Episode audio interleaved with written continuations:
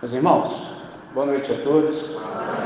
Prazer, privilégio enorme estar de volta aqui com vocês. De fato, essa é a quarta ocasião em que eu estou com vocês. A primeira delas foi quando eu estava de volta de uma missão em África, foi em 2019. E me lembro, estava cansado, tem jet lag, ou como fala em português, uh, fuso horário, mas como eu recebi um convite do pastor Gerson, não havia como recusar. Na sequência, eu estive aqui, eu estive com vocês não presencialmente, mas de modo virtual, durante a pandemia, dando estudo bíblico. Depois disso, estive presente no concílio do nosso irmão Hélio, hoje pastor da igreja, e de fato hoje. E eu estou aqui muito satisfeito e feliz, porque eu aprendi de um irmão suíço, cujo nome era Hans Burki, que o reino de Deus é um reino de amigos. E eu aprendi cedo também que você deve priorizar os seus amigos na sua agenda, porque quem não prioriza os amigos na agenda pode terminar os dias sem amigos. Então é um prazer enorme de fato estar aqui. Meu nome está posto ali, aquele ali é o meu nome provisório, André Antônio. Dia que eu cheguei aqui no planeta, minha família olhou para mim, achou que eu tinha cara de André e colocaram esse nome. Então, esse é um modo que você pode me chamar. O Ayrton disse que eu participo da Igreja Central em Volta Redonda há 25 anos e eu também, ele disse que eu cheguei lá com meu skate. Eu tenho um apelido no skate, na comunidade, na cultura do skate, você quase nunca é chamado pelo nome, sempre te dão um apelido. E apelido você sabe o dia que recebe, mas jamais quando vai perder. Para mim isso é absolutamente indiferente, porque nem mesmo o meu nome é André, esse é meu nome provisório. Meu apelido é Michelin. Então você pode me chamar de André, pode chamar de Michelin, entendeu? Tá tudo certo. Pode chamar de co-pastor, tá tudo certo, entendeu? Porque nada disso é definitivo até então. E aí você vai entender por que, que eu estou dizendo assim. Quando eu me apresento, dependendo do ambiente, há três maneiras de eu me apresentar. Hoje eu vou me apresentar em quatro maneiras. Aí você vai perceber por quê. Por exemplo, já disse você, eu sou um co-pastor, não pastor. Aí você fala, como não pastor? Não, pastor só Jesus de Nazaré. Ele é o sumo pastor, todos nós somos co-pastores, nós colaboramos, nós cooperamos com Jesus. Então, por exemplo, o lugar de todo co-pastor não é aqui, é lá. É só como lá? É, porque esse lugar aqui, somente quem está autorizado a ocupar é Cristo Jesus. Porque ele conquistou isso através do seu sangue. Então, nós que somos co-pastores, ficamos lá atrás. Eu sei que você está se perguntando assim, ah, lá atrás por quê? Porque nós estamos com os olhos fitos em Cristo Jesus, observando quais são seus movimentos pela história, e à medida em que ele se desloca, nós nos deslocamos e conduzimos as ovelhas que são de Jesus. Então, se Jesus se movimentar, nós conduzimos o povo. Mas se Jesus parar, nós dizemos alto lá porque Jesus parou. Se Jesus tornar à esquerda, nós vamos à esquerda. Se Jesus tornar à direita, nós vamos à direita. Então, os nossos olhos estão sempre fitos em Cristo Jesus. No Colégio Batista, eu trabalho como capelão. Aí você pode perguntar: o que é um capelão? Essa é a minha atribuição no colégio. Estou vendo vários alunos, ex-alunos aqui. Capelão é alguém que conquistou o direito de ser ouvido. Eu trabalho com a faixa etária que você conhece, que é um dos momentos mais difíceis da existência. Por exemplo, minha barba policromática denuncia que eu já, por exemplo, resolvi essa questão na minha vida. Momento que eu estou dizendo que é muito difícil da vida é a adolescência. É muito difícil adolescer sem adoecer. Por exemplo, eu tenho pouquíssimos amigos que têm a mesma idade que eu. Pouquíssimos. Às vezes eu estou feliz, quero celebrar, não tenho muito amigo que tem a mesma idade que eu porque eles moram em dois condomínios lá da minha cidade, estão aguardando pela ressurreição. Eles moram no condomínio municipal Isidório Ribeiro, vulgo cemitério do Retiro, aqueles que não tinham condição como eu, e aqueles que têm mais poder aquisitivo moram no condomínio particular Portal da Saudade. Eu sei que você está se perguntando, é por que, que eles moram lá? Porque eles adoleceram de tal maneira que adoeceram e não tiveram outra a circunstância na vida senão morrer. Isso é horrível porque eles simplesmente não verificaram aquele texto que diz assim: honra teu pai e tua mãe, para que os teus dias se prolonguem na terra que o Senhor teu Deus te dá. Então, no Colégio Batista, eu exerço a capelania, os meus ouvidos estão sempre atentos para aqueles alunos que querem conversar, porque nessa fase da vida se enfrenta muita crise. É um momento tenso, porque você não ouve sequer os seus pais.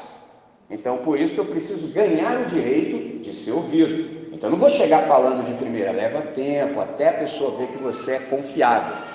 E pode ser que você se pergunte assim, mas isso aí dá certo? É tão interessante isso que eu disse a ex-alunos aqui, por exemplo.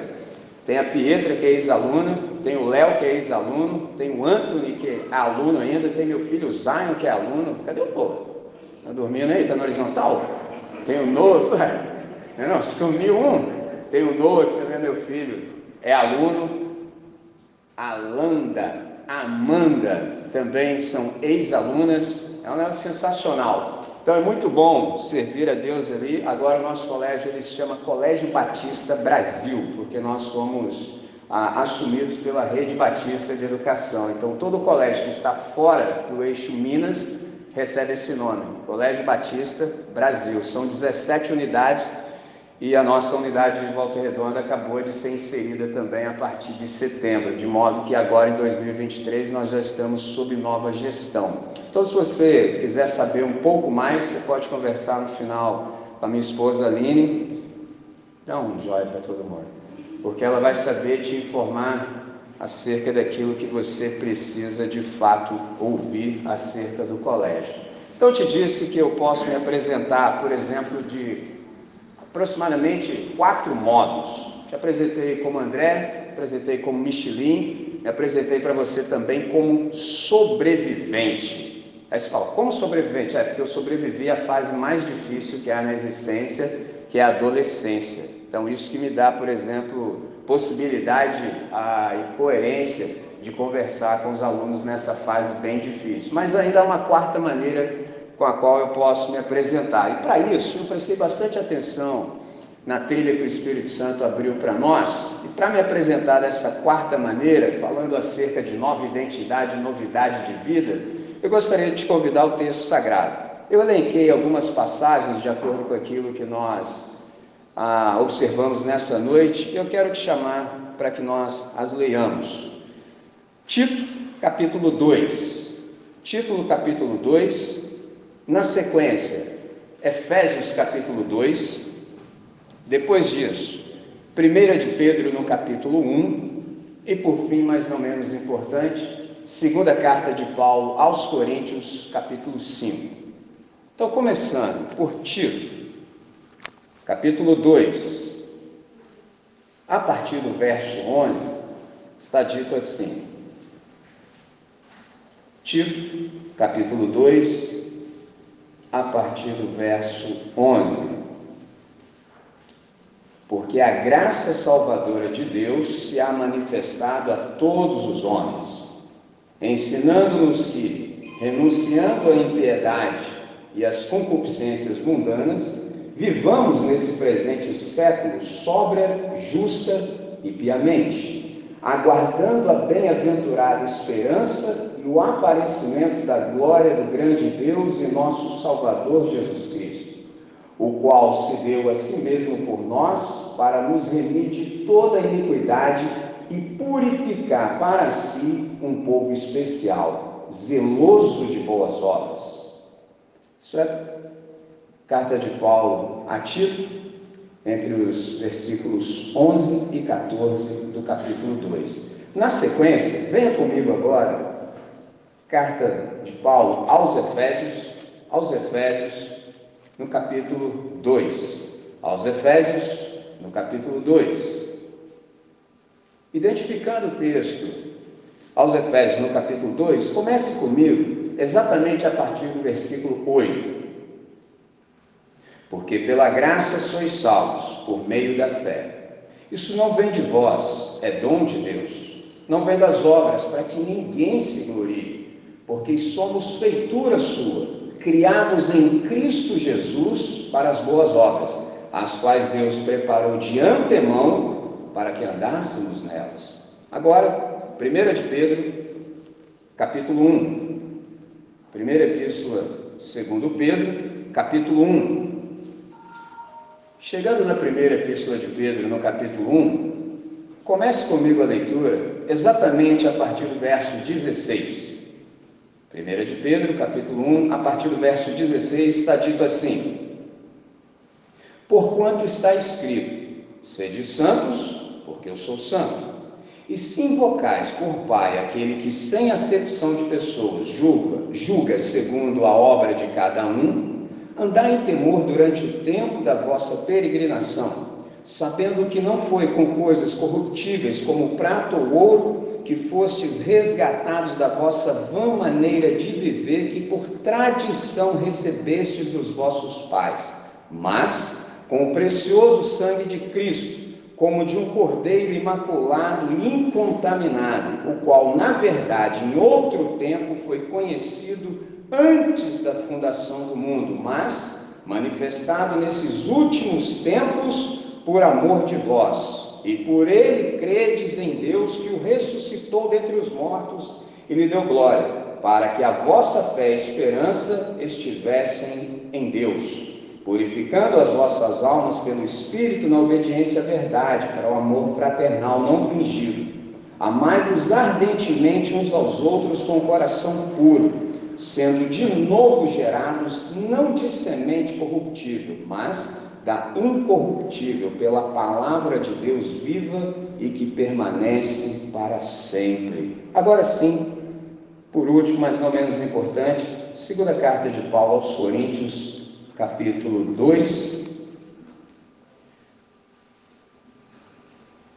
Segunda carta de Paulo aos Coríntios, perdão, capítulo 5. Foram tantos capítulos, número 2. Segunda carta de Paulo aos Coríntios, capítulo 2, perdão, capítulo 5, verso 17. Clássico. Assim, se alguém está em Cristo, nova criatura é as coisas velhas já passaram, eis que tudo se fez novo. Deus nosso Pai, nós te bendizemos pela oportunidade. Nós te agradecemos pelo privilégio de nos acercarmos das Escrituras e agora nós queremos de fato que o Senhor nos dê a tua palavra. Até aqui o Senhor já nos tem falado fortemente ao coração através dos cânticos, através das orações e agora suplicamos para o máximo louvor da Sua glória, que o Senhor também possa nos falar a partir da exposição da Tua palavra. Isso, para o nosso benefício, louvor do Senhor e de todos aqueles que venham a ter contato conosco enquanto percorremos a criação. Em nome de Jesus oramos, agradecidos, hoje e sempre. Amém, Senhor. Amém.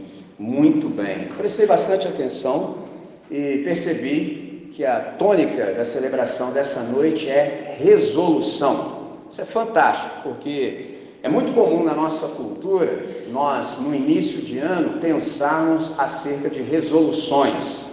Por exemplo, e aí você me pergunta, o que é resolução? Resolução é uma decisão que você toma após deliberada percepção, por exemplo, ponderação. Você pensa com carinho, avalia tudo e aí então você toma a sua resolução. Uma coisa boa de se fazer isso é que toda vez que você tem uma resolução assentada no seu coração, você não precisa ficar, de, por exemplo, decidindo a cada nova ocasião, a cada nova oportunidade. Está assentado, está firmado, você resolveu firmemente no seu coração e dali você não se demove. Isso, por exemplo, para quem está na adolescência, é algo fantástico, porque se você está resolvido, isso é uma coisa muito boa, porque você não precisa ficar, por exemplo, quando alguém te chamar para fazer alguma coisa que você já sabe que não é boa, você não precisa ficar pensando se você vai ou não vai, já está resolvido. É não. É simples assim. Por exemplo, eu conversava com a minha comunidade hoje pela manhã e eu falei sobre isso porque em outro momento já havíamos também conversado. Sim, sim, não, não. Isso é um texto, por exemplo, que a partir do momento que você começa a caminhar com a comunidade, você ouve sempre, às vezes, como um jargão.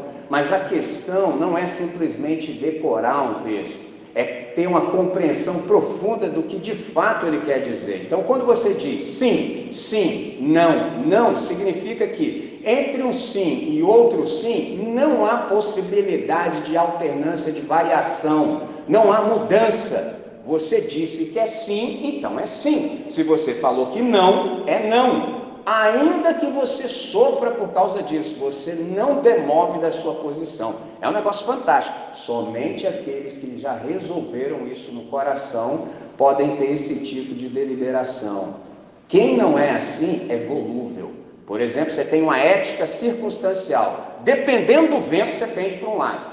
Dependendo do outro vento, você tende para o outro lado. Eu nem vou entrar muito nessas questões, sobretudo no momento do país que a gente vive. É só você observar. Poder está de um lado, tem um time de pessoas que está daquele lado. A alternância de poder aconteceu, o camarada já migra para o outro lado assim com uma facilidade enorme, sem pudor algum com os mesmos argumentos que ele combatia, agora ele defende. Isso é ética circunstancial, para nós não cabe. Agora, só não cabe para nós porque a gente já resolveu isso firmemente nessa dimensão, no coração. E quando eu digo coração, no texto sagrado, coração não tem nada que ver, por exemplo, com órgão. Coração no texto sagrado é a integralidade do ser, é a sede das nossas decisões, é o eu mais profundo. Então, lá no íntimo do nosso ser, nós já resolvemos. E sabe o que é mais interessante?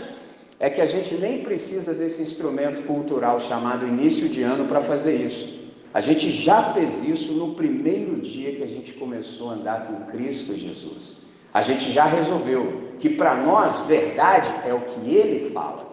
O que ele diz para nós é, e toda a nossa vida está firmada sobre essa verdade. Isso é resolução.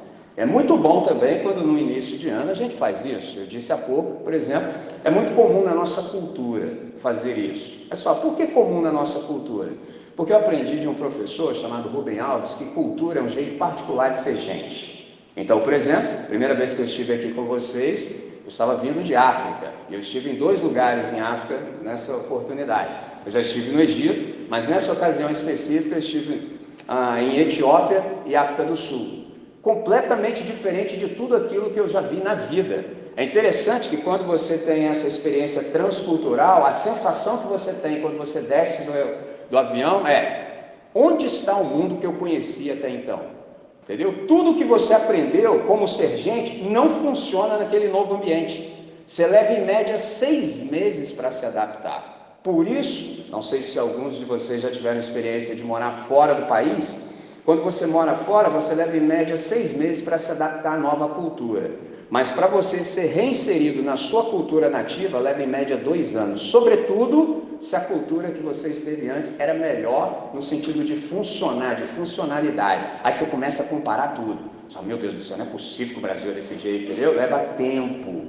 Porque cultura é um jeito particular de ser gente. Não significa que está certo ou que está errado, só é diferente. Então, por exemplo, na nossa cultura é muito comum no início de ano. Só que, se você observar, há pelo menos alguns lugares que agora não é ano novo ainda. Por exemplo, em Israel não é ano novo ainda, na China não é ano novo ainda, nem na Etiópia é ano novo ainda. Na Etiópia nós não estamos nem em 2023 ainda.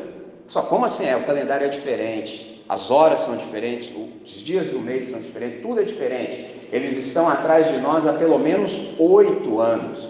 Então, quando eu fui lá em 2019, não era 2019, se eu não estou equivocado, era 2013. Falei, como assim? Agora que é Natal na Etiópia. Então, cultura é um jeito particular de ser gente. Então, na nossa cultura, é bem comum, é bem tradicional no início do ano a gente ter essas resoluções, e isso é muito bom. Então, o que eu quero conversar com os irmãos nessa noite é que todas as nossas resoluções, elas precisam ser tomadas a partir da nossa nova identidade. Porque nós que somos discípulos de Cristo Jesus, ou seja, estamos sob a disciplina do Mestre, nós gozamos de uma nova identidade.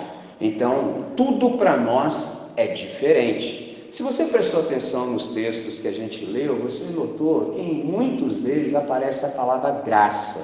E aí você fala assim, André, mas como é que eu posso tomar boas decisões? Como é que eu posso ter boas resoluções a partir da minha nova identidade? A gente precisa ser lembrado de algumas coisas que devem sempre povoar os nossos pensamentos, de tal maneira que a gente seja bem assertivo nas nossas resoluções. Para isso, a gente precisa, por exemplo, saber o que é graça. Quando nós falamos acerca da graça de Deus, acerca do que estamos falando? O que é graça? Se você observou o texto de 1 de Pedro, capítulo 1, entre os versos 16 a 20, você começa a perceber que graça é uma disposição favorável no coração da Trindade para fazer o bem a toda a humanidade a partir do sacrifício aceito de Cristo Jesus na cruz antes da fundação do mundo. Olha só, como assim? Presta atenção. Antes de Deus criar, ele tinha um problema enorme para resolver. Olha só, como Deus tinha um problema enorme para resolver? Porque você sabe que eu e você somos pecadores e Deus é santo. Aliás, o texto sagrado diz que Deus é santo, santo, santo. Olha só, por que, que tem que falar três vezes? É porque em hebraico não há superlativos, então não dá para falar em hebraico que Deus é santíssimo. Então Deus é santidade absoluta e nós somos pecado puro. E quando eu digo que nós somos pecado puro, não é porque nós cometemos pecado. Nós cometemos pecado porque nós somos pecadores. Pecado é o nosso status. Só tem um detalhe: Atos 17, 28 diz que Deus é o nosso ambiente existencial. Em Deus nós vivemos, nos movemos e existimos. Em Deus nós temos vida, movimento e existência. Não há nada fora de Deus. A pergunta é: como é que um Deus santo vai carregar em si pecadores? Os anticorpos da santidade de Deus deveriam nos expelir para a não existência. Não é nem para a morte, é para a não existência, porque Deus é o nosso ambiente existencial. A nossa existência deriva de Deus. Então, antes de Deus fazer, antes de Deus criar, ele tinha um problema para resolver. Aí fala assim, e Deus sabia disso? Aí a gente tem que se lembrar de quem é Deus, né? Deus é onisciente. O que, que significa ser onisciente? Significa que Deus sabe tudo sobre todos, todo o tempo, o tempo todo, a exaustão. Traduzindo mais ainda, não há nada em absoluto que Deus não saiba. Ponto. Então imagina, por exemplo, dê uma licença poética e pense nas seguintes categorias, nos seguintes termos. Imagina uma conversa na família Deus. Você sabe que a família Deus é composta pelo Pai, o Filho e o Espírito Santo. Primeira pessoa da Trindade, o Pai diz: "Vamos criar". Terceira pessoa da Trindade, o Espírito Santo diz: "Eles vão se rebelar". E quando eles se rebelarem contra nós, que somos o seu ambiente existencial, nós deveremos mandá-los para a não existência segunda pessoa da Trindade, que efetivamente participava da conversa, diz assim: pode criar que eu pago, eu sustento. O que está sendo dito nesse texto? Que a cruz ela é pré-histórica. Antes de Deus dizer haja luz, ele disse haja cruz. Porque se Deus não tivesse dito na eternidade haja cruz, antes de dizer haja luz, não haveria possibilidade de se criar e sustentar a criação. Só que coisa sensacional. O problema é que nós confundimos cruz com crucificação. A cruz, ela é pré-histórica. A crucificação é a cruz materializada no tempo e no espaço. É quando você percebe isso, aí você se dá conta de fato do que é a graça de Deus. Graça de Deus é uma disposição favorável no coração da Trindade para fazer o bem a toda a humanidade a partir do sacrifício aceito de Cristo Jesus antes da fundação do mundo, porque o texto diz: conhecido com efeito antes da fundação do mundo. Aí a pergunta é: o que, que significa o sangue de Jesus ser conhecido com efeito? Significa que o sangue de Jesus funciona. Por exemplo, você já conheceu alguém transplantado? Porque precisa responder aquela primeira pergunta: como é que um Deus santo vai carregar em si pecadores? Os anticorpos da santidade de Deus deveriam nos expelir. Então a pergunta é: você conhece um transplantado, por exemplo, de coração, que é o transplante mais comum? Qual é o risco que ele corre após o transplante? Rejeição. Como é que nós combatemos a rejeição? Qual é o antídoto para a rejeição? Remédio. Qual é o antídoto de Deus para a rejeição do corpo estranho nele mesmo? O sangue de Cristo. Então, entre nós, que somos pecado absoluto, e o Deus Santíssimo, há o sangue de Cristo que é conhecido e funciona antes da fundação do mundo. Então, por isso, Deus pode ser gracioso com toda a humanidade. Por isso é que quando o sol se ergue, se ergue sobre todos. Por isso é que quando a chuva cai, não cai só sobre a casa dos dizimistas fiéis da igreja, não, cai sobre todos. Qual é a diferença? É que alguns de nós no planeta já têm essa consciência.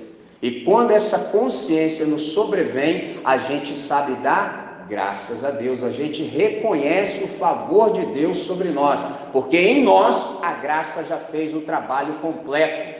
E aí você fala, e qual é o trabalho completo da graça? É nos quedar aos pés de Cristo Jesus, reconhecendo que nós somos pecadores e que Ele é Deus Santo e Ele é o Salvador de toda a humanidade. Isso é magnífico, isso é sensacional. Quando nós compreendemos isso, aí sim, de fato, a compreensão chega ao nosso coração e as nossas resoluções são muito mais bem firmadas. Mas para que isso também se efetive, a gente precisa saber também o que é fé. Porque no texto que nós lemos aos Efésios, no capítulo 2, diz que a nossa salvação é pela graça mediante a fé. Então a gente precisa saber o que é fé. O Paulo diz que fé é um dom, é uma dádiva, é um presente de Deus. Ora, se fé é uma dádiva, é um presente, é um dom, a gente precisa se perguntar para quem e para quê? Deus ele concede esse dom para todos os seres humanos, indistintamente, para que eles sejam salvos pela graça. Todos os seres humanos que estão no planeta ao alcance da voz podem ser agraciados por Deus com fé para que se entreguem a Jesus de Nazaré. Então, quando na verdade a gente fala acerca de salvação, Deus ele está realizando em nós muito mais do que simplesmente devolver algo que nós perdemos. Ele está nos dando aquilo que nós nunca tivemos. Então, o que é a fé? Fé é confiança absoluta na imutabilidade do caráter da Trindade. É só, André, como é que é isso? É assim: mesmo que ainda não tenha se materializado, já é. Guarde isso. Ainda que não tenha ganhado concreção no tempo no espaço, já é. Olha só, como assim? Parece gira? Parece, mas nesse caso não é. Ainda que não tenha se materializado, já é. Explico. Por exemplo, quando eu fui assumir aqui, o Elton fez uma introdução muito boa, mas disse assim: não vou tomar muito tempo. Observe, porque ele sabe que eu e você estamos nessa dimensão do Cronos, não para. E aí você está sempre lutando contra o relógio. Nós somos seres contingentes, estamos presos dentro do tempo e do espaço. Deus não. Deus está em outra dimensão. A dimensão que Deus está chama-se Kairos. Nós estamos no Cronos, Deus está no Kairos. Como é que é isso? Deus sempre fala do Kairos. É como se fosse um pálido eterno agora. É um eterno presente. Então Deus já falou. Então a grande questão é, ainda que não tenha se materializado no Cronos, já é, é só uma questão de tempo. Por isso que toda palavra que recebemos de Deus precisa ser recebida por fé, porque é só uma questão de tempo. Se ele falou, eu vou confiar na imutabilidade do seu caráter. É impossível que ele minta. Então é só uma questão de tempo. E digo mais: como é que a gente sabe se a gente anda por fé em Deus, em Cristo Jesus. Simples. É só ver o tanto que você anda descansado na existência. Só como assim? É, porque se Deus falou, seu coração fica pacificado. Porque você sabe que é só uma questão de tempo. E se é uma questão de tempo, isso vai se materializar aqui. Então eu vou me preparar para quando isso acontecer. Ao invés de andar desesperado para lá e para cá, roendo unha, não, não, não, ansioso, para quê? Para quê? Eu vou ficar é tranquilo. Por exemplo, hoje pela manhã eu conversava com a minha comunidade, eu falei sobre isso. Nós temos muita dificuldade de estarmos presentes no presente. Isso é muito difícil para nós. Por isso que a gente ora, para ver se a gente consegue ficar no único lugar que a gente deveria estar, que é no presente. Porque geralmente ou estamos no passado ou estamos no futuro. E mesmo aqueles que ainda conseguem estar no presente também não estão como deveriam. Mas como assim? Exemplo, já ouviu falar de depressão? O que é depressão? Excesso de passado. Você está lá ainda. Entendeu? Aconteceu alguma coisa com você, você ficou traumatizado, você ficou lá. Por exemplo, quem conhece um disco de vinil, o antigo LP, long play, sabe disso. Você se lembra quando arranhava o disco e batia? Tum, tum, tum. Então, tem muita gente vivendo assim. Traumatizou. Não vai. Está travado. Não vai para frente. Excesso de passado. Mas há também aqueles que vivem com excesso de futuro, é a galera da ansiedade, é a galera da cadeira de balanço. Aí você fala, o que, que tem que ver ansiedade com cadeira de balanço? Ansiedade é como uma cadeira de balanço. Você até se movimenta, mas você nunca sai do lugar. Esse é o problema de você ser ansioso. Tem gente que exatamente agora já está pensando assim: o que, que eu vou fazer quando isso aqui acabar? Ele não está prestando atenção que as coisas estão acontecendo sem que ele participe com efetividade. Excesso de passado, excesso de futuro, ansiedade, depressão. Aí você está perguntando assim, André, mas e a galera assim que está no presente, mas assim, com excesso de presente? É a galera do estresse. Quando você confia em Deus, nada disso é necessário, nada em absoluto. Por quê? Olha como é que o Evangelho é lindo. Seu passado está liquidado, está resolvido pela confissão e pelo perdão. Liquidado. Ponto. Futuro está assegurado, está garantido. Agora sim eu uso uma gíria: ninguém tasca, ninguém pega, está resolvido. E se porventura a dúvida ainda quiser subir ao seu coração, veja o spoiler. É só você olhar o Apocalipse. Já está dado aqui, ó. Toda vez que você tivesse, ai meu Deus, é só ler o Apocalipse. Mudou alguma coisa? Não, então fica tranquilo que vai dar tudo certo. A grande questão é: você está no final de Deus? Essa é a questão. Mas que vai acontecer é fato. É só uma questão de tempo. Ponto. Legal. Passado resolvido, futuro garantido, assegurado. E o meu presente, André, está abençoado. Como é que vive mal, irmãos? Explica para mim. Só vive mal agora quem quiser. Só vive mal quem não diz amém para Deus. Quem não concorda com Deus, quem não confia na imutabilidade do caráter de Deus, é que vive mal. Porque quem diz amém para Deus, sabe que é só uma questão de tempo. E se é uma questão de tempo, eu vou pacificar o meu coração em Deus, eu vou andar descansado pela existência, a ponto de quem não sabe dessas coisas, quem não tem essas resoluções e tampouco compreensões, chega para você e pergunta: como é que você pode ficar tão tranquilo assim? Já aconteceu com você? Isso é o melhor testemunho da vida. Uma vez uma pessoa me repreendeu, me chamou de canto, falou assim: preciso conversar com você. Eu falei: rapaz, o que aconteceu? Nós faríamos uma viagem missionária e essa pessoa era uma das pessoas mais responsáveis que eu já conheci na vida. Camarada extremamente responsável. O que ele fez? A viagem era longa, era para o Espírito Santo. Ele preparou todo o carro dele, levou a mecânica, fez todo o check-up, tudo que havia para ser feito e fomos para a viagem pela madrugada. No meio do caminho a gente estávamos em dois carros e olhei para o carro da frente que tinha passado pela, a, pelo check-up, estava vazando muita gasolina, mas era muita gasolina. Nós paramos exatamente ali no posto policial em Piraí e para tentar solucionar o problema. Só que assim, de carro eu não sei nem virar a chave, entendeu? Não sei dirigir, não sei absolutamente nada de carro. O que, que eu fiz? Me recolhi a minha insignificância, fiquei à parte. Tinha um amigo meu que sabia tudo de carro, entrou embaixo do carro e foi procurar resolver o problema. E eu fiquei lá conversando com meus amigos, só que eu tinha um compromisso seríssimo lá em Espírito Santo e precisava chegar no compromisso. E meus amigos estão lá resolvendo, ó, horas. Aí fizeram lá, anos 80, MacGyver, resolver o problema. Entramos no carro e fomos.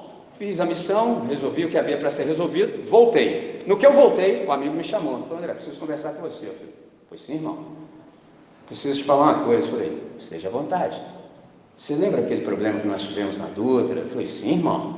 Então, queria te falar uma coisa, mano. A sua tranquilidade, a sua paz chegou a trazer incômodo ao meu coração. Eu falei, que isso, irmão? Ele falou, não, você tinha que ter brigado com a gente, afinal de contas o compromisso era seu. Como é que uma coisa dessa acontece? Eu falei, irmão, a questão é a seguinte: quem me colocou nisso foi o Todo-Poderoso, certo? Eu, a partir de então, sou problema dele. Eu estava lá chafurdando o meu pecado. Foi ele que me tirou, não saí sozinho. Entendeu? Eu não acordei um dia de manhã e falei, hoje está um belo dia para eu me entregar para Deus, reconhecer que eu sou pecador e que Deus é santo. Não foi assim. Entendeu? Não foi assim. Foi ele. Então, a partir desse dia, eu sou problema dele. E tudo que está envolvido, que tem o nome dele, também é problema dele. Até a obra dele é problema dele. Entendeu? Aí falou, sim, então, irmão, ele me chamou, eu obedeci. No meio do caminho aconteceu aquilo. Só que eu sei que você é uma das pessoas mais responsáveis que eu já tive o privilégio de conhecer na vida. Não foi responsabilidade sua. Então, se Deus quiser de fato que nós chegássemos lá, nós chegaríamos e chegamos. Então eu percebi que aqueles que tinham condição de resolver o problema já estavam lá empenhados. Eu não podia dar contribuição nenhuma. Meu lugar era ficar tranquilo. Esse é o ponto, irmãos. Todas as vezes que nós cremos em Deus, confiamos em Deus, o nosso coração fica pacificado.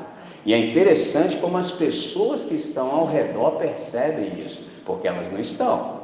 Elas não estão. Eu prestei bastante atenção no que o nosso irmão Elton disse, porque as pessoas têm outro objeto de confiança. Então a fé delas, a crença está posta em outro objeto e não no Senhor. Então isso sofre variação e ninguém consegue ter o coração pacificado senão em Cristo Jesus. Isso para nós é uma lição magnífica. Por quê? Porque todos nós cremos em alguma coisa.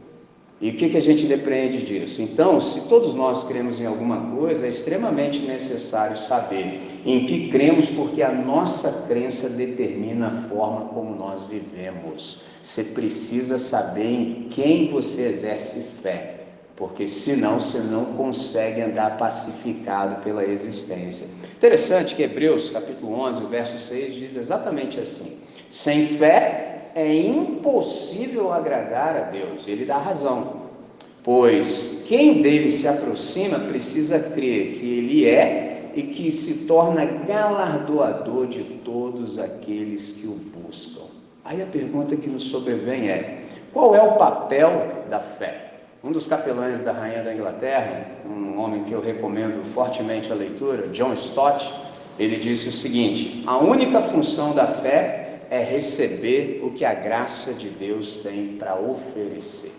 Deus já dispôs tudo o que nós precisamos, mas a maneira como nós lançamos mão disso tudo e recebemos é tão somente pela fé. Agora, interessante de tudo isso é que a fé, ela não conhece adversativas e a fé também não conhece, por exemplo, adversidades que sejam maiores do que ela. Por isso, a sua lógica não pode ser maior do que a nossa fé. É só, como assim, André? Por exemplo, qual é a questão? A partir do momento que a gente começa a andar com Deus, o nosso padrão de pensamento começa a mudar significativamente. E mudar é uma palavra muito fraca para o que eu quero dizer. Na verdade, ele começa a sofrer transformação contínua. Vou dar um exemplo simples. Você se lembra do nosso irmão Pedro, dentro do barquinho, junto com os outros onze? Jesus vem andando sobre as águas, Aí acontece aquele fato extraordinário que os caras podiam juntar todas as nossas irmãs que estão aqui, nunca conseguiriam gritar como eles gritaram naquela noite. Entendeu? Pegou a visão? Porque às vezes a gente lê, mas não percebe. Os caras gritaram, irmãos. E aí, o boca grande do nosso irmão Pedro é um fantasma para nós. Como assim é um fantasma? Fantasma não existe. Mas pela lógica do Pedro, só poderia ser um fantasma. Olha só, como assim pela lógica? É, porque a água não tem densidade suficiente para suportar um corpo humano sobre. Se tem algo vindo em nossa direção, só pode ser o quê? Um fantasma. Aí Jesus, para pacificar o coração dos covardes, fica tranquilo, sou eu. Sou eu, você sabe, é o nome de Deus. Era para todo mundo nessa hora, falou, oh, tudo certo então. Não, Aí o nosso irmão Boca Grande, chamado Pedro, porque o Pedro ele tem uma capacidade incrível, irmãos. Você já deve ter percebido que a língua dele funciona enquanto o cérebro está em stand-by. Ele não pensa para falar, ele fala. Aí ele diz assim: Se és tu mesmo, Senhor, pausa. Mas eu acabei de dizer que sou eu. Eu acabei de falar. Fiquem tranquilos, não temam, sou eu. Aí ele diz: Se és tu mesmo, Senhor, mas eu acabei de dizer que sou eu. Manda-me ter contigo sobre as águas. Esse é o ponto. O que, que Jesus diz? Vem. Aqui aconteceu algo com Pedro que acontece comigo e com você todos os dias, desde o primeiro dia que nós começamos a andar com Cristo Jesus, e nem sempre a gente se dá conta. A questão aqui é epistemológica. Olha só, o que, que é isso? Apertando a tecla SAP. O que, que é verdade para mim e para você? Verdade para você é tudo que te ensinaram? Ou aquilo que Deus fala e faz e te chama para fazer junto, participando. Esse é o ponto, essa é a nossa crise. Porque a gente quer andar com Deus com o antigo padrão mental. As duas coisas não coadunam. É tudo diferente. Se você quiser usar o mesmo padrão, é outra lógica. Observe, se tu mesmo, Senhor, manda-me ter contigo sobre as águas. O que, que Jesus disse? Vem. Então, verdade para mim e para você, que somos discípulos de Jesus de Nazaré, não é o que todo mundo diz, é o que Deus diz. Se Ele disser, eu não quero nem saber o que as pessoas estão dizendo. Eu acredito e eu creio e firmo a minha fé em Deus, naquilo que Ele está dizendo. Mas isso, irmão, só se concretiza no nosso coração de fato se nós assumirmos essa verdade por fé. Porque sem fé é impossível agradar a Deus. E aí, se você está acompanhando meu raciocínio, você está perguntando assim: André, isso tudo é incrível, isso é maravilhoso, mas assim, fala aí, como é que eu faço para receber esse presente, essa dádiva? Porque isso é fantástico. O mesmo Paulo, escrevendo aos Romanos, no capítulo 17, ele disse como? Ele diz que, consequentemente, a fé vem pelo ouvir, e o ouvir da palavra ou da mensagem de Deus. E a mensagem é ouvida mediante a palavra de Cristo. Então, todas as vezes que a palavra de Deus é explanada, ele pode observar o seu coração e pode te dar fé, por exemplo, numa noite como essa. E aí você pode perguntar, mas como é que eu vou saber que isso aconteceu? Vou te dar assim uma pista. Por exemplo, uma das coisas que Deus gosta de fazer é misturar suas palavras às palavras de quem está falando em nome dele. Então, por exemplo, eu sei tudo que eu estou falando, tenho absoluta convicção do que eu estou dizendo, sei o que eu estou falando, mas eu não faço ideia do que você está ouvindo. É só como assim? É, porque entre eu e você está acontecendo um milagre. Quando o irmão Hélio veio aqui, ele orou, na sequência eu orei também, você orou também, então entre nós está acontecendo uma mediação. É só assim, como assim? É, porque eu falo em português, estou me esforçando, pastor Gerson está ali, não posso vacilar. Pegou a ideia? Tive o prazer de tê-lo como meu professor, aprendi muito e continuo aprendendo. Eu estou falando em português, estou soprando o vento de uma maneira que você pode compreender, mas tem um detalhe não significa só pelo fato de eu falar em português, que é a nossa língua pátria aqui, que você vá me compreender. Há que haver mediação entre nós. Então, o Espírito Santo, ele é o grande intérprete, ele é o grande tradutor. Então, à medida em que eu falo, ele sabe quais são as reais necessidades do seu coração e entra no meio dessa conversa e faz a equalização de tal maneira que você ouve e recebe o que você precisa nessa noite. Só que isso pode intensificar de uma tal maneira que pode ser, se Deus quiser, se lhe der prazer, é como se um grande holofote pairasse sobre você. Então você vai ter uma sensação de tempo suspenso, parece que o mundo parou o holofote se ligou sobre você e a verdade do íntimo do seu ser vai começar a aparecer de tal maneira que você fala assim: quem contou da minha vida para ele? Não sou eu, é ele. E nisso ele pode dar fé para você, para você crer de fato no que está sendo dito, reconhecer o seu status pecaminoso e se entregar a Cristo Jesus para que ele te salve e te coloque na família dele. Porque a família dele é composta de todos aqueles que foram alcançados pela graça, lavados e redimidos no sangue de Jesus. E isso tudo começa pela fé. Todas as vezes que a gente ouve a exposição da palavra. E quando isso se efetiva em nós, o verso 10 da carta de Paulo aos Efésios, num dado momento, diz que nós somos feitura sua, criados em Cristo Jesus para as boas obras. Grife aí no seu texto essa palavra, feitura sua Interessante que no original a palavra aqui é poema. Se nós tirarmos apenas o i, nós já temos o que ela significa, é o poema. Nós somos a poesia que Deus está escrevendo para o louvor da sua própria glória. Isso é algo fantástico. Então ele nos resgata e todos os dias ele operacionaliza a salvação em nós de modo que nós nos tornemos poemas para o máximo louvor da sua glória. Qual é o ensino aqui? É que o Evangelho nos recria como uma obra de arte a partir do caos do nosso pecado. Então ele nos arranca dessa dimensão das trevas e nos faz como uma nova criação, um novo povo. E depois ele nos dá a possibilidade de andarmos numa nova dimensão. E você pergunta: e qual nova dimensão é essa? Que novo andar é esse? A nova dimensão é exatamente a, das boas obras e o novo andar é o jeito que a gente tem para viver. Porque você observou o texto que diz que Deus preparou as boas obras de antemão para que andássemos nelas. Lembra daquela conversa que eu tive com vocês quando eu falei acerca de um diálogo entre as pessoas da família Deus? Então, antes de Deus criar o universo, ele já criou o que eu e você faríamos depois que nós nos entregássemos a Ele. Traduzindo, nenhum filho, filha de Deus vive de modo inútil no planeta. Todos nós, quando nos entregamos para Deus, temos sentido e significado para a existência. A gente não anda, por exemplo, ah, de modo, ah, por exemplo, incoerente com a nossa identidade. A gente sabe quem é, a gente sabe qual é o nosso lugar, a gente sabe quem nós somos, a gente sabe de fato qual é a nossa vocação. É interessante que essa palavra vocação vem de outra, que tem uma raiz que é vox, vocare. Vox, voz, vocare, ouvir a voz. Toda pessoa que foi resgatada por Cristo Jesus ouviu a voz e sabe quem é. Por isso que eu disse a vocês que havia quatro maneiras de eu me apresentar. Essa maneira que eu me apresento é uma maneira nova, é a minha nova identidade. Eu só vou saber de fato qual é a minha identidade definitiva naquele grandioso dia, quando eu vou receber a pedrinha branca com o meu nome revelado.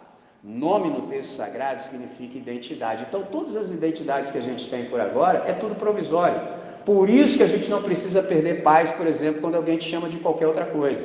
Por exemplo, eu participo de inúmeros congressos, conferências, toda hora tem alguém me ligando e pergunta assim, pastor, aí eu falo, oh, rapaz, né? mas vai ficar explicando todo dia, toda hora, não dá. Não vou ficar explicando toda hora que Jesus é que é o pastor. Ele fala assim, pastor, o que, que eu coloco antes do seu nome? Eu falo, nada, irmão, pelo amor de Deus, quer fazer o pecado? Entendeu? Já está ruim você colocar pastor, você ainda quer colocar mais coisas. Esse pessoal que tem essa dificuldade com isso é simplesmente porque não sabe quem é. Aí você precisa ficar agregando coisas antes do seu nome para parecer que você tem alguma importância.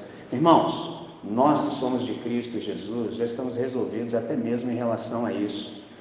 Haviam dois títulos no universo. O primeiro, sinto-lhes informar, já está devidamente ocupado: Senhor. Esse não dá para mais ninguém tascar. Segundo, é o que cabe a mim e a você que já nos entregamos a Cristo Jesus. Irmãos, irmãs, que coisa melhor do que ser chamado irmão André? E no meu caso, eu ainda tenho que levar isso tão a sério, porque eu aprendi o seguinte: quando há outro irmão com o mesmo nome que seu, que leva Deus a sério, você precisa tomar tendência na vida. Entendeu? Por quê? Então você tem que trocar de nome. Entendeu? Ou você honra o nome, ou você troca de nome. Então, no meu caso, houve um irmão falecido há pouco que tinha o mesmo nome que eu, se chamava André. Se você não conhece, o contrabandista de Deus na época da cortina de ferro, enchia o carro dele de Bíblias e levava para os irmãos na igreja underground, ou seja, na igreja subterrânea. Um irmão assim que leva Deus a sério honra o nome, então eu também preciso honrar meu nome. Só uma história dele para você ver como é que isso é sério. Uma vez ele veio ao Brasil e se reuniu com o povo do nosso time, os co-pastores. Mas o pessoal lá assim deu mau testemunho. Aí levaram o irmão André numa churrascaria, a rodízio. Então você já sabe o que, que faz uma churrascaria rodízio. Eu não seria convidado porque assim, eu gosto de deixar os bichos em paz. Eu sou um prédio luviano, eu sou como que dá em árvore. Pegou a visão? Então, eu sou vegetariano. E aí levaram o nosso irmão André na churrascaria rodízio. E aí, chegou o primeiro pedaço, a primeira porção, o irmão André comeu e fez o gesto universal de estou satisfeito, empurrou o prato para frente e ficou. Aí os nossos irmãos do nosso time não aguentaram aquela cena, quiseram explicar, falaram, não, o senhor não entendeu, aqui nós estamos no Brasil, e assim, na nossa cultura, a gente come carne até sair pelo nariz, está podendo, ó, oh, outra coisa, se você estiver na presença de alguém que leva Deus a sério, muito cuidado com as palavras, porque você pode se tornar ilustração de sermão. Pegou a visão? Então, o irmão André disse o seguinte: em respeito a todos aqueles que eu sirvo, em cuja vida jamais comerão sequer essa porção, eu estou satisfeito. Aí eu digo a vocês, como é que não houve um irmão desse? Entendeu? Se ele abrir a boca, eu já estou me arrependendo. John Stott, eu disse que contaria uma, mas é coisa muito boa. John Stott, a mesma coisa. Almoçou, empurrou o prato, fez o gesto universal, estou satisfeito. Aí alguém foi querer elucidar. Não, não, coma mais. Ele falou: se eu como a segunda vez, alguém pode deixar de comer a primeira. Isso é o evangelho aplicado. Então, quando a gente leva Deus a sério, tudo na nossa vida denuncia. A gente fala só depois. Há que haver sim a proclamação verbal, sim, claro, mas nunca dissociado da vida.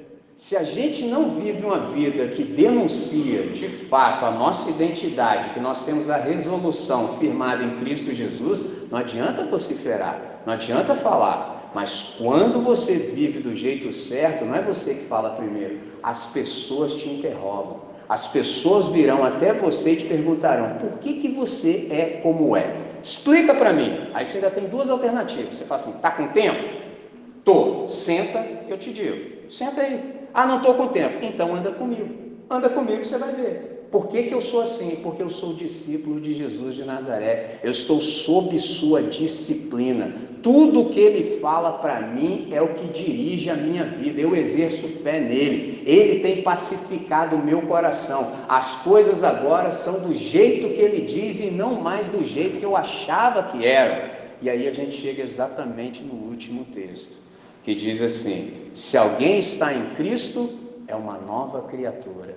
As coisas velhas já passaram, eis que tudo se fez novo. Por exemplo, o Ayrton disse que eu caminho com a Igreja Batista Central há 25 anos. E foi interessante que quando eu conversava com ele sobre a minha vinda aqui hoje, falei que falaria um pouco sobre a capelania do colégio, e também ah, ele me oportunizou a pregar e ele brincou assim, já, aí eu falei, assim, ele falou, já prega também. Eu falei, então é o trabalho completo? Aí ele arrematou, sim, cabelo, barba e bigode. Aí eu confesso aos irmãos que nessa parte eu tive que pecar, né? nessa parte eu não pude dizer amém com ele e acho que está patente, por que não? Então, há 25 anos, quando eu fui introduzido na nave da Igreja Batista Central, Irmãos, eu tenho plena convicção que eles nunca tinham visto um ser humano como eu na face da terra. Então os caras ficaram meio que escandalizados, entendeu? E assim, comigo, bendito seja Deus, também nunca dei ocasião para que isso acontecesse, jamais alguém citou esse texto para mim. Mas inúmeras vezes, assim, eu passava pelo corredor, tinha um irmão lá, assim, que ele não participou do dilúvio, não, mas que ele pisou na lama, pisou. Pegou a visão? E aí os caras lá com o texto, Segunda carta de Paulo aos Coríntios, capítulo 5, verso 17. E outra, tem que ser lido em voz de piedade.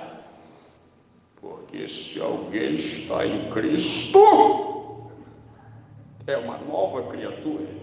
As coisas velhas já passaram, eis que tudo se fez novo. Aí eu falava assim, ah, irmão, não frequenta EBD, tem que ouvir um barulho desse aí, ó. Entendeu? Por que, que eu estou dizendo isso, irmãos? Isso aqui é de um reducionismo acachapante, porque quem lê esse texto para tratar de estética não conseguiu compreender absolutamente nada. Absolutamente nada. Você acha que Cristo Jesus foi a cruz do Calvário para resolver o nosso padrão de estética? Lei Maria da moda? Você acha que é isso mesmo?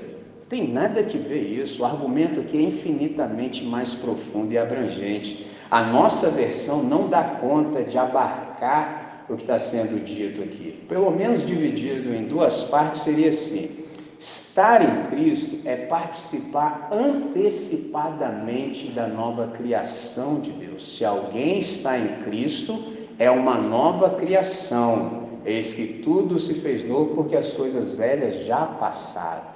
O que, que significa? Que eu e você que já nos rendemos, a gente faz parte de uma van premier. O que, que é a Van Premier? Uma amostra antecipada. Só que aí, irmãos, a chapa esquenta para nós quando a gente compreende isso. Por quê? Qualquer pessoa que olhar para mim, para você, ela precisa perceber como de fato será a nova humanidade. O cabeça da nova humanidade é Cristo Jesus, o nosso irmão mais velho. E cada um de nós também é membro dessa nova humanidade. Então as pessoas precisam olhar para você e perceber os sinais da nova humanidade. Você não pode ser parecido com todo mundo. Afinal de contas, olha como é que Deus falava através das nossas mães. Lembra quando seu poder argumentativo era muito baixo? E você queria fazer algo, mas não tinha poder de persuasão, e você falava assim: Mas mãe, todo mundo está fazendo. Voz de Deus a partir de sua mamãe. Aleluia. Viu? Isso era Deus.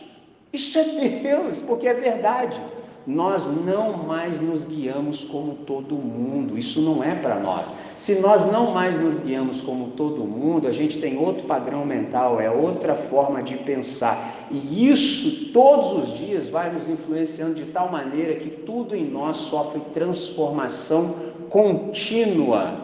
Como assim contínua? Nós somos seres de transformações infindáveis. O mesmo Paulo disse isso, Filipenses capítulo 1, verso 6 porque aquele que começou a obra em vós há de completá-la até o dia de Cristo. Sabe qual é a boa notícia do Evangelho, irmãos?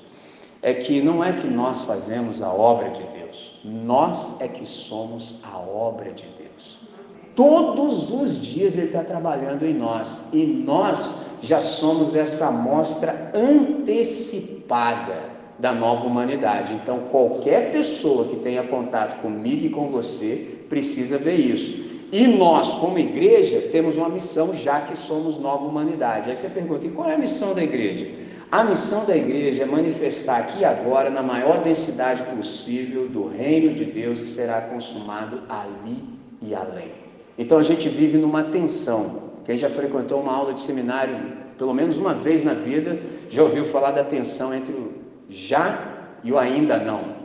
Então, o reino de Deus já está estabelecido, mas ainda não em plenitude. Mas nós, que somos súditos desse reino, já podemos manifestá-lo. Não conseguimos manifestá-lo em plenitude, mas muito desse reino já aparece em nós, por exemplo, em todas as nossas tratativas do dia a dia.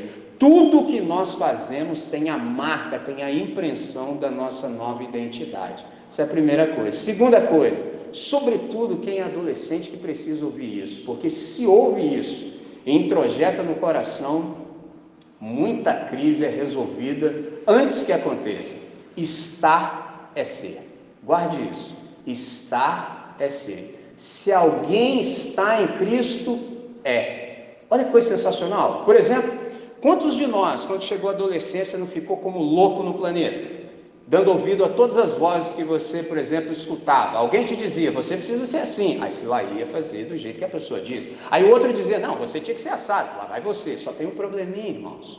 É que hoje nós temos aproximadamente 8 bilhões de pessoas no planeta.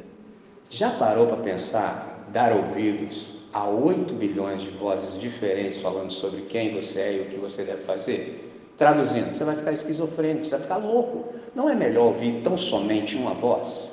A voz diz assim: se você está em Cristo, você é uma nova criação. Tudo já é passado, tudo agora é novo. Você tem possibilidade de viver em novidade de vida de acordo com a sua nova identidade. Traduzindo e aplicando, nenhum de nós está fadado a repetir caminhos. Indo mais profundo, se você tem uma família boa, poxa, como é bom ser membro de uma família boa, mas já viu quando a sua família não coopera? Então, você não está fadado a repetir caminhos. A sua família pode ser do jeito que ela escolheu ser. Você não precisa dar continuidade nessa loucura, você está livre disso. Porque se alguém está em Cristo, as coisas velhas já passaram, o seu passado está liquidado. Você não é definido pelo que passou, pelo contrário, você é definido pela palavra de Deus que está posta sobre você. Você é um filho, você é uma filha de Deus, você é amado de Deus. Isso é magnífico. Melhor coisa da vida é o dia que você compreende exatamente isso. Tu és meu filho amado, em ti me comprazo. Traduzindo para uma linguagem que nós compreendemos hoje no século 21. Você é meu filho, motivo de toda a minha alegria, motivo de toda a minha satisfação. Eu estou felicíssimo com você. Aí você para para pensar, poxa, mas eu não fiz nada ainda. E quem disse que eu estou feliz com você pelo que você faz? Eu estou feliz com você pela obra do meu filho sobre você. E é isso que nos impulsiona a crescer na graça e no conhecimento de Cristo Jesus. Nessa noite, essa é a palavra do Evangelho para cada um de nós. Eu espero que Deus de fato possa ter falado ao seu coração. E se Ele falou, na verdade você sabe o que há para ser resolvido. Então eu gostaria de te dar pelo menos um minuto simbólico para que você orasse. Não saia, por exemplo, desse ambiente nessa noite sem resolver o que há para ser resolvido. Aproveita que o Espírito Santo nos reuniu nesse espaço para trabalhar em cada um de nós. Aproveita a oportunidade e resolva o que há para ser resolvido de tal maneira que a sua vida seja firmada nessa nova identidade, que essa seja a resolução para esse novo ano, de fato, para que ele seja um ano novo no seu viver. Então eu vou te dar esse um minuto simbólico e na sequência nós oramos todos juntos.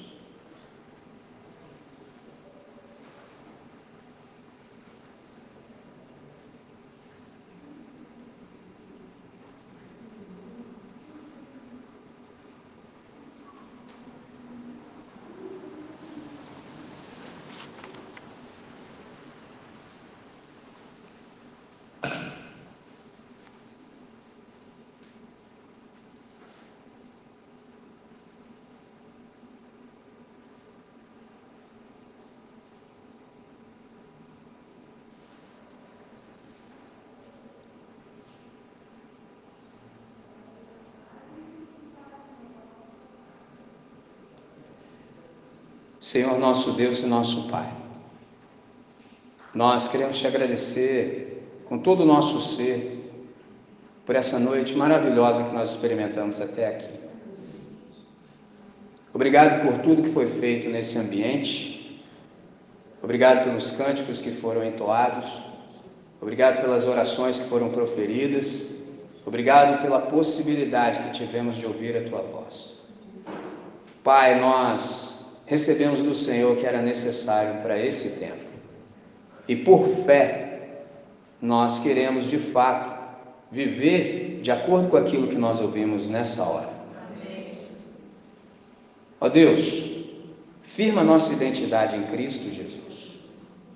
Não permita, ó Deus, que por razão alguma nos demovamos dessa convicção.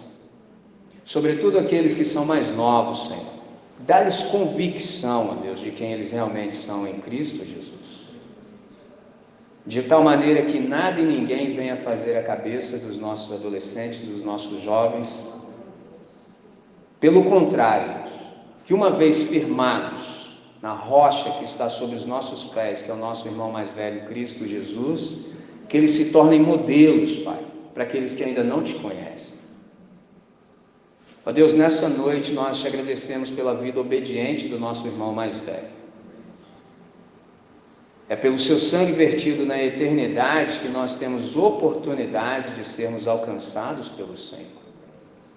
E nós queremos fazer valer a pena esse sacrifício, de tal maneira que, ao nos contemplar, o Senhor possa perceber que há utilidade na nossa vida que nós estamos vivendo de acordo com a nossa vocação e que a nossa vida não é um desperdício. Pai, que nesse novo ano, todas as oportunidades que o Senhor nos conceder, que nós possamos aproveitá-las para o máximo louvor da Sua glória. De tal maneira que aqueles que o Senhor tem separado para a salvação, ao ter contato conosco, eles possam também vir a conhecer Jesus como Senhor e Salvador das suas vidas. Ó Deus, Ainda dessa vez nós te agradecemos. É um privilégio que nós experimentamos no ocidente da terra termos reuniões como essa. Nós nos lembramos dos nossos irmãos que não têm essa possibilidade e suplicamos para que a fé deles não arrefeça, pelo contrário, que eles sejam fortalecidos para o máximo louvor da sua glória. Agora, Deus, despede-nos em paz para os nossos lares, para os nossos afazeres, enquanto estivermos dispersos, que o teu Santo Espírito possa nos dirigir para o máximo louvor da sua glória. É assim que nós oramos agradecidos e fazemos essa oração no nome que é lindo, extraordinário, magnífico, que é o nome de Cristo Jesus, o autor e consumador da nossa fé, hoje e sempre. Amém, Senhor. Amém. Meu irmão Everton.